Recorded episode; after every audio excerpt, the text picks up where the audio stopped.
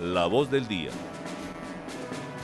12 del día, 5 minutos. En 1825 fue fundada Salamina Caldas, la ciudad luz, acá en el departamento de Caldas. Por eso el Congreso de la República aprobó un proyecto por los 200 años de Salamina eh, para celebrar el bicentenario de este municipio caldense que será en el 2025. La iniciativa legislativa es de autoría del senador caldense Guido Echeverry Piedradita, quien nos acompaña a esta hora en el informativo del mediodía de la Patria Radio. Senador, bienvenido a nuestra información y cuéntenos de qué se trata eh, esta celebración y este proyecto del Bicentenario de Salamina Caldas. Buenas tardes. Buenas tardes para todos y todas.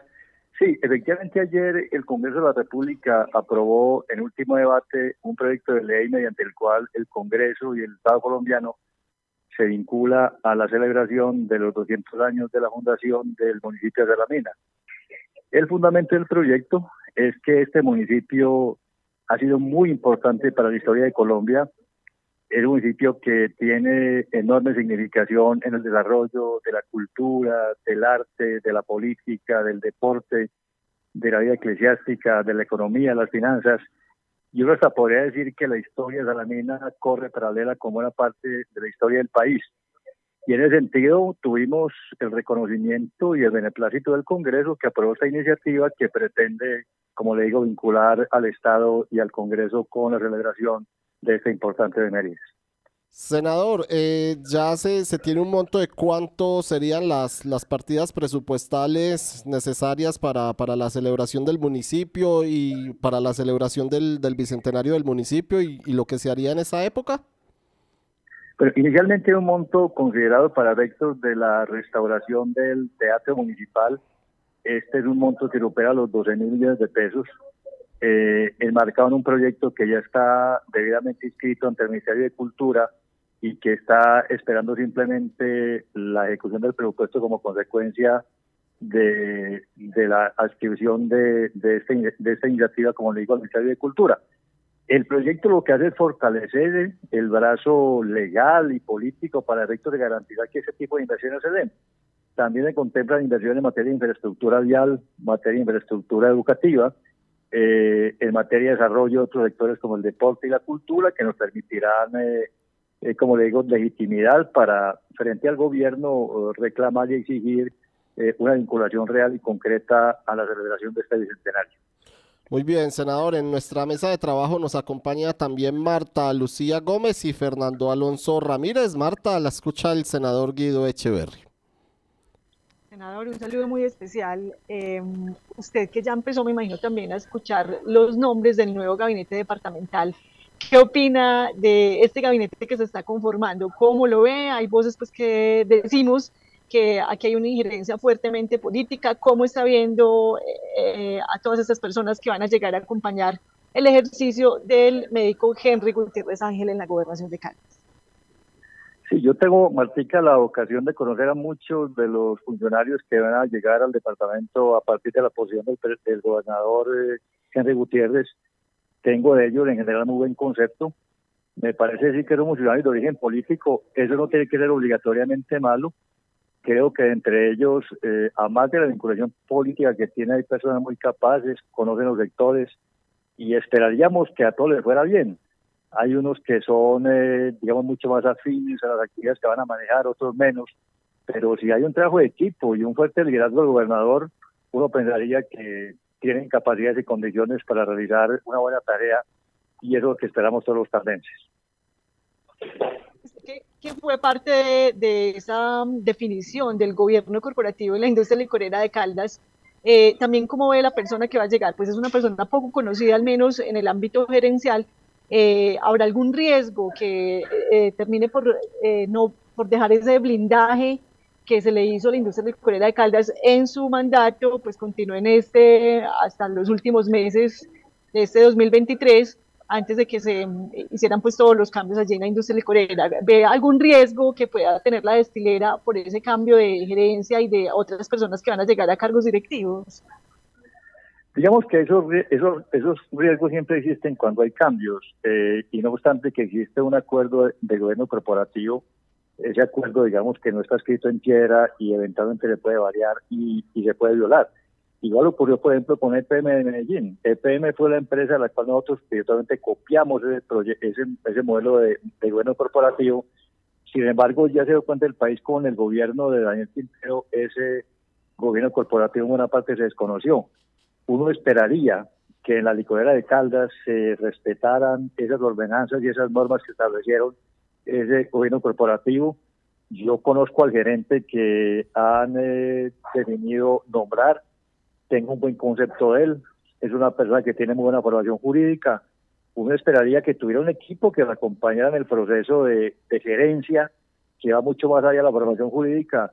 Y en la medida en que él tenga, digamos, eh, sintonía con estos temas que son su responsabilidad y logre formar un buen equipo que le haga la segunda, como se dice coloquialmente, podrá hacer una gestión que sea consecuente con lo que hasta ahora ha venido parando con la licorera, esperamos que así sea.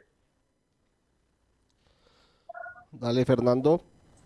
Eh, gracias, eh, profesor. Volviendo al, Congreso de la República, eh, bueno, ¿cómo va terminando esta legislatura que ha sido como de tantos altibajos? Ahí paso a trancazos la reforma a la salud, también con un cuestionamiento anoche muy fuerte en la Comisión Sexta contra la ministra de Educación, una mujer en la que yo por lo menos tengo serias esperanzas de que pueda hacer un buen trabajo, pero pasa como que lo mismo que en todas las dependencias del gobierno nacional. No se ejecuta, no se ejecutan los presupuestos y hay un reclamo fuerte desde ahí. ¿Usted cómo lo analiza desde adentro y hasta dónde es un tema de que a los medios nos está yendo la mano en, criticar al gobierno Petro o hasta dónde es real lo que se ve en el panorama mediático?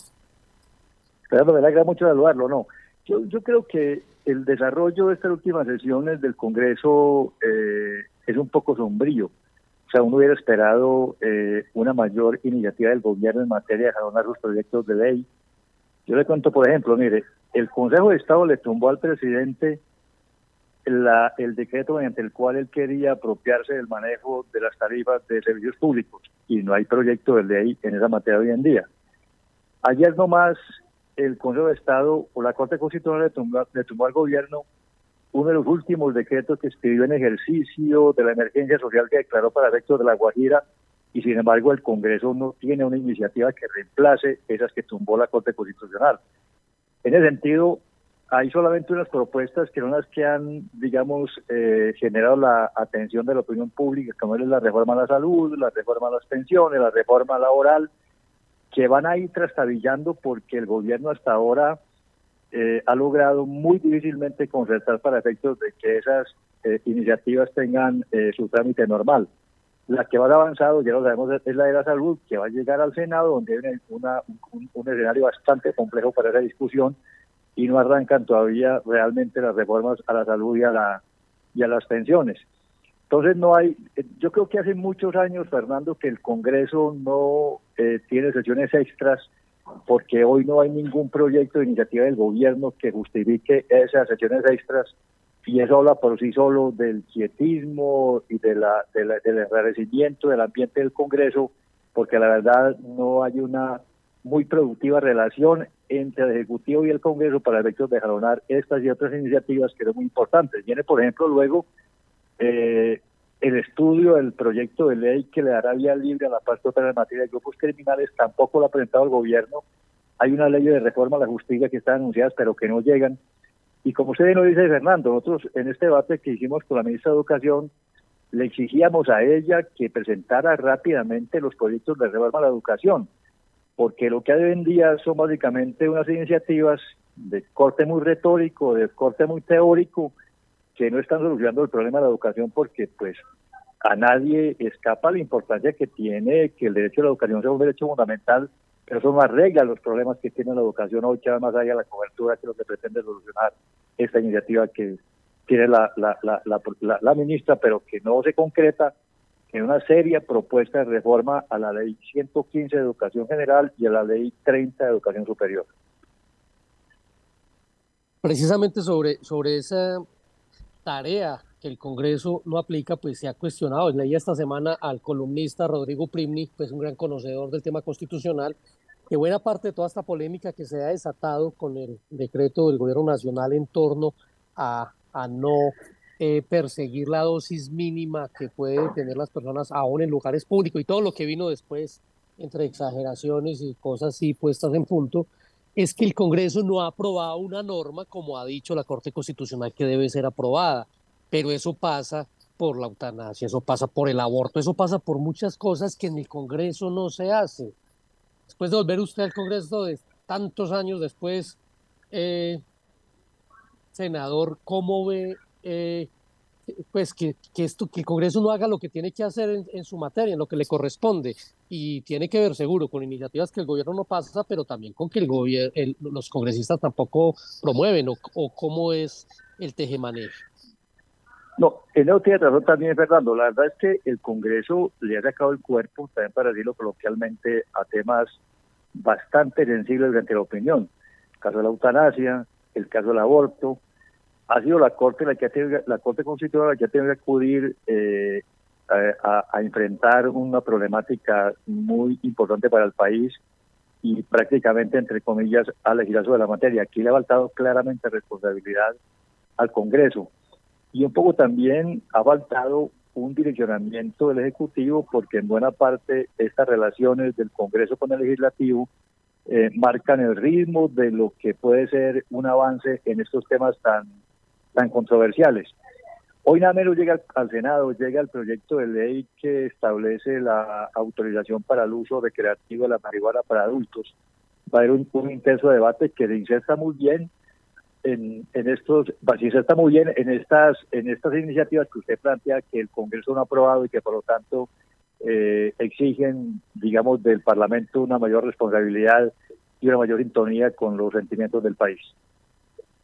Senador, usted también llegó al, Congreso eh, y desde campaña hizo muchísimo énfasis en los temas de descentralización administrativa para lograr esa autonomía administrativa tan necesaria, diría uno en este momento, con un gobierno pues que está dedicado casi a ayudar solamente a sus amigos. Caldes ha sido parte de, los, de, las víctimas de, de ese proceso de no querer ayudar a grandes proyectos a eh, departamentos que no apoyaron eh, fuertemente al gobierno de Gustavo Pero ya va a estar entre los amigos con el nuevo gobernador Marta. Eso, eso esperamos. Pero entonces, eh, senador, en cuanto a esos proyectos de descentralización administrativa que usted ha abanderado también allí desde el Senado, ¿qué, ¿en qué van? ¿Realmente tendremos algunas noticias en este 2024 frente a esas ideas que usted tiene de descentralización o no? ¿O las cosas van a seguir o vamos a seguir dependiendo de Bogotá como siempre ha ocurrido? No, ahí presentamos el año pasado, eh, Martica, un proyecto de acto legislativo mediante el cual se reforma el sistema de transferencias de los recursos de la nación a las entidades territoriales. Eso implica volver a lo que planteó la Constitución del 91 y garantizar que las entidades territoriales tengan un mayor nivel de financiación y obviamente mayor autonomía para diseñar y ejecutar sus propias políticas. Ese proyecto de acto legislativo o de reforma constitucional fue aprobado afortunadamente en Comisión Primera del Senado eh, por unanimidad. estamos esperando que llegue hoy nada menos a la plenaria del Senado. Ahí tendremos ocasión de profundizar ese debate, pero creo que eso va muy bien en el camino de avanzar en la tarea de generar un Estado menos centralista y de garantizar un mayor nivel de autonomía para las entidades territoriales subnacionales, que son los municipios y los departamentos.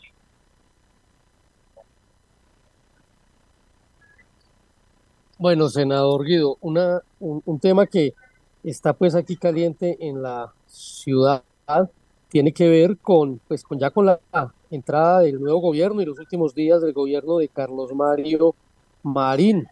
Eh, y pues hay cierto como, como que depresión colectiva en la ciudad, como ese orgullo manizaleño que tenías antes que ha, ha, caído. ¿Cuáles son las lecciones aprendidas en torno a esta alcaldía de Carlos Mario Marín, que, pasaron tantas cosas, pues y siguen pasando, y que ha dicho en oportunidades el nuevo alcalde Jorge Eduardo Rojas, pues que llegará a hacer varios intervenciones de choque para tratar de solucionar problemas que quedaron allí y que va a heredar. Yo creo que la razón aprendida, eh, y ojalá lo hayamos aprendido, eh, es que hay que votar eh, muy responsablemente, con muy buena información, con mucha sensatez, ir más allá de los sentimientos y de las sensaciones que le dieron candidato para, para averiguar cuál es su experiencia, su competencia, cuáles son sus capacidades y cuáles son sus proyectos de gobierno local en este caso. Creo que en ese sentido eh, reaccionó de manera masiva cuando Jorge Rojas tuvo una gran votación que fundamentalmente hizo el contraste entre un alcalde que la gente consideró improvisado y un alcalde con experiencia que por lo tanto ya había sido que, que, había sido alcalde de Manizales antes y que fue ministro de infraestructura o de transporte y yo creo que la gente percibió con, con, con mucha claridad cuáles son las consecuencias de tomar decisiones apresuradas al compás de las emociones y ahora votó mucho más racionalmente. Esperamos que ahora sí tengamos la razón. Bueno, y no puedo dejarlo ir, eh, es gobernador, porque le voy a preguntar como presidente de junta directiva de la licorera de Caldas, todos estos ataques que se han venido contra la industria licorera y contra el aguardiente amarillo particularmente. Hoy conocimos pues la noticia de que la industria de licores de Cundinamarca demandó eh, por competencia desleal a la a, este aguardiente, a la licorera de Caldas. ¿Usted cómo ve eso? Ahora pues que reside tanto tiempo en Bogotá, ¿eso es parte de, del éxito eh, que se creó allí, que se fundamentó, de, de, las ejecuciones del posicionamiento de marca, o cómo, o cómo lo ve como parte de la, de la realidad de lo que está sucediendo con las marcas de los aguardientes en Colombia? En primera instancia, Fernando, yo creo que ese es la consecuencia de una de un anacronismo legislativo que no permite la libertad de mercados entre los distintos departamentos para efecto del aguardiente. Eso habrá que reformarlo. Estamos en un escenario mundial de libre competencia y no hay por qué pensar que la libre competencia no se tenga que dar en Colombia y restringir el mercado e impedir que estos artículos circulen libremente por, todo el país. En segunda instancia, indiscutiblemente, la licorera eh, tiene un gran producto que se está vendiendo masivamente. Eso hizo reaccionar eh, un poco deslealmente a los competidores porque creo que lo de Antioquia fue leal y creo que está y creo que está haciendo leal lo de Cundinamarca porque una marca no se mata impidiendo de su venta en el mercado. Eh, creo que la licorera tiene forma de defenderse desde el punto de vista jurídico y ojalá que la licorera sepa eh, asumir esto como un desafío para poder colocar eh, de manera mucho más masiva este producto que por ser de tan buena calidad que ha tenido tanto problema. Senador, también una última pregunta y es eh, con respecto a su grupo político. Una vez pasadas las elecciones del 29 de octubre, se dijo que pues en marcha en Caldas era uno de los grandes perdedores políticos. ¿Qué evaluación han hecho ustedes de ese comportamiento en las urnas? ¿Creen que ganaron y realmente cómo les fue con alcaldías, con consejos eh, y cómo se va, digamos que, estructurando en marcha en Caldas? Sí, sin duda, eh, Martica, fuimos un partido perdedor, eh, fuimos de los más perdedores. Eh, uno pensaría que simplemente derivado eso de la dificultad de hacer un nuevo partido, estamos haciendo, como ustedes las evaluaciones, los análisis que nos llevarán a decidir qué hacer en el futuro inmediato, porque creo que desde el punto de vista del componente del partido a nivel nacional nos fue muy bien. Y eso tiene que repercutir también en el mejoramiento de las condiciones del departamento de Caldas. Eso puede sin hablar de otros temas que deberíamos algo comentar que tienen que ver contra esta corrupción que se ha dado en, en el escenario electoral. 12 del día 24 minutos, senador Guido Echeverry Piedradita, gracias por estar en el informativo del mediodía de la Patria Radio. A usted muchísimas gracias, un saludo muy especial.